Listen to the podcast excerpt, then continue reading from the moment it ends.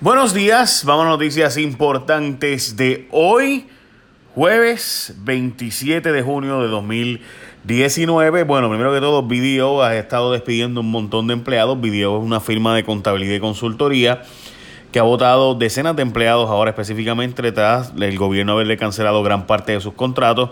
Estamos hablando de que era la firma más grande de contabilidad en Puerto Rico. Históricamente no eran ellos, había sido otra firma la más grande pero que no tiene, by the way, PwC no tiene contratos con el gobierno, sino que trabaja en la empresa privada.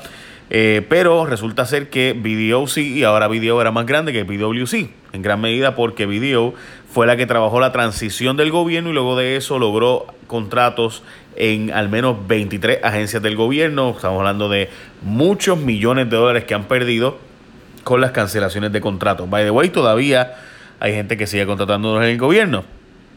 Y muchos de estos empleados no tuvieron nada que ver con estas investigaciones que están los federales ahora mismo indagando sobre presuntos contratos y acciones eh, ilegales y corrupción, ¿no?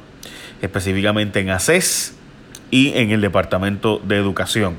El gobierno dice que va a volar cabeza a los chotas. Bueno, realmente no, a los desleales y corruptos, dicen ellos. Y es que Anthony Maceira estaba contestando preguntas de que eh, había, iba a volarle la cabeza a los corruptos y de inmediato habló en mi opinión, se le lenguó la traba o se le trabó la lengua. De inmediato habló del caso de cuando le preguntaron, bueno, pues a Raúl Maldonado, ¿por qué lo votaron? Si él le estaba denunciando la corrupción.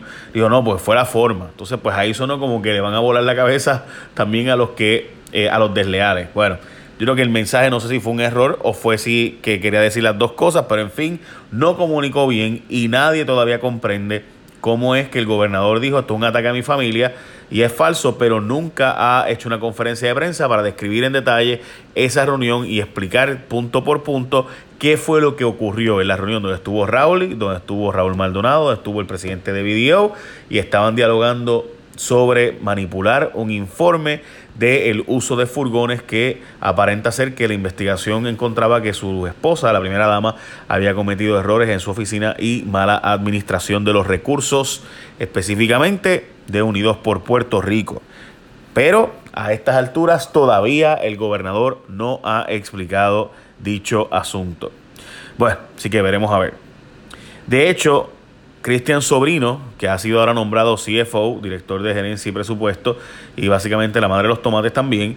Eh, Cristian Sobrino, que también dirigía ya la AFAF, que dirigía el Banco Gubernamental de Fomento y todas las otras posiciones como miembro de la Junta de Control Fiscal que el gobernador nombró como su representante, pues dijo que va a viajar a Washington para reunirse con diversos funcionarios federales y aclararle sus dudas ante todo este desmadre que hay aquí y dejarles saber que están bien enfocaditos, que ellos saben lo que hay y que pues obviamente esto nos va a afectar la credibilidad, gente, no le quepa ninguna duda, esta administración corrió bajo la presunción de que iban a devolver la credibilidad a Puerto Rico, bueno, pues ahora mismo tienen que salir de corriendo para Washington, bueno, realmente volando para Washington para llegar a los Estados Unidos y poder convencer de que pueden enviar los fondos federales y que no se los van a robar.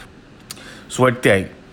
A ley de nada, para aumentos de los cupones en agosto empieza el aumento de 600 millones. No será el mismo que había hasta febrero, pues la mitad, pero ciertamente un aumento en los cupones que será repartido en 12 meses, o sea que acabará en julio del 2020. Llega la hora de la verdad en WIPR, empezaron a cancelar contratos y van a privatizar WIPR y será pasada a ser una entidad sin fines de lucro. Eh, bueno, ya ellos son una entidad gubernamental, ahora sería probablemente parte del sistema Naje Méndez, que es lo que todo el mundo piensa que va a ocurrir. Veremos a ver si es a ellos o es a otros, pero eso es la probabilidad más alta que ocurra. Le han bajado el presupuesto básicamente a la mitad. Aún sin esclarecer caso de matricida, no dan con supuestos cómplices. Y es que la policía está buscando unos jóvenes que supuestamente fueron los cómplices del hijo de esta mujer que la asesinó y confesó haber asesinado y haberla tirado allí disponer el cadáver de su madre. Eh, pues y la dejó allí en un pastizal de canóbanas. Todavía a esta altura, pues no se ha encontrado a dos menores de edad que presuntamente fueron sus cómplices. Realmente Puerto Rico no fue mencionado en, en realidad, lo único que mencionó fue Julián Castro, eh, uno de los candidatos a presidente demócrata. Ayer fue el primer debate de los candidatos demócratas. La verdad es que hubo más de 20 eh, candidatos que estuvieron siendo representados en diferentes paneles. Eh, y la verdad es que el tema de Puerto Rico no fue un issue importante. Veremos a ver qué pasa en el futuro. La Junta de Control Fiscal le dijo a los municipios que le corresponde a ellos pagar el retiro.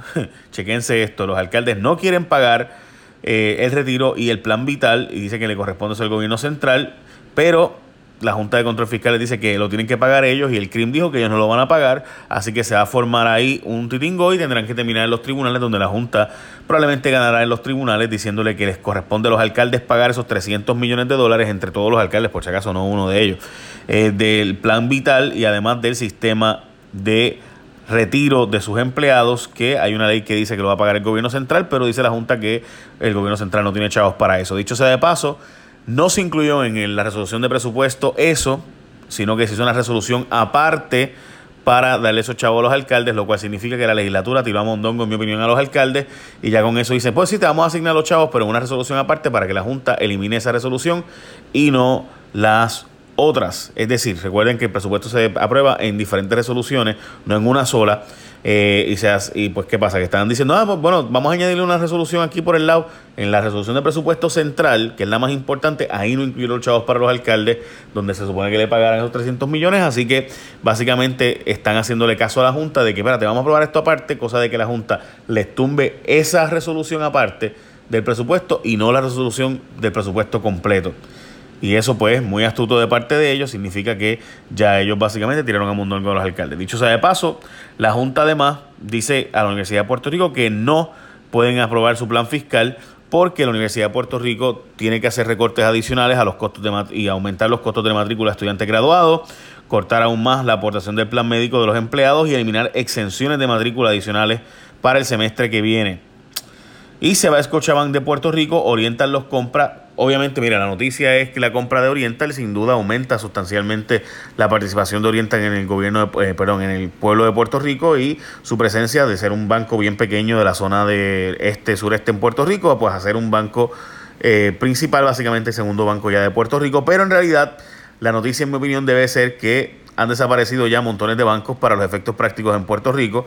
En los pasados 10 años se han hecho un montón de, bueno, esta es la tercera consolidación que ocurre. Se fue RG, Doral, Eurobank, Western Bank, BBVA y ahora Scotiabank, que llevaba tiempo de hoy buscando irse de Puerto Rico y vender sus operaciones y cartera de negocios aquí y finalmente Oriental los compró. Esas son las noticias más importantes. Échame una bendición, gente. Bye. Buen día. Feliz jueves.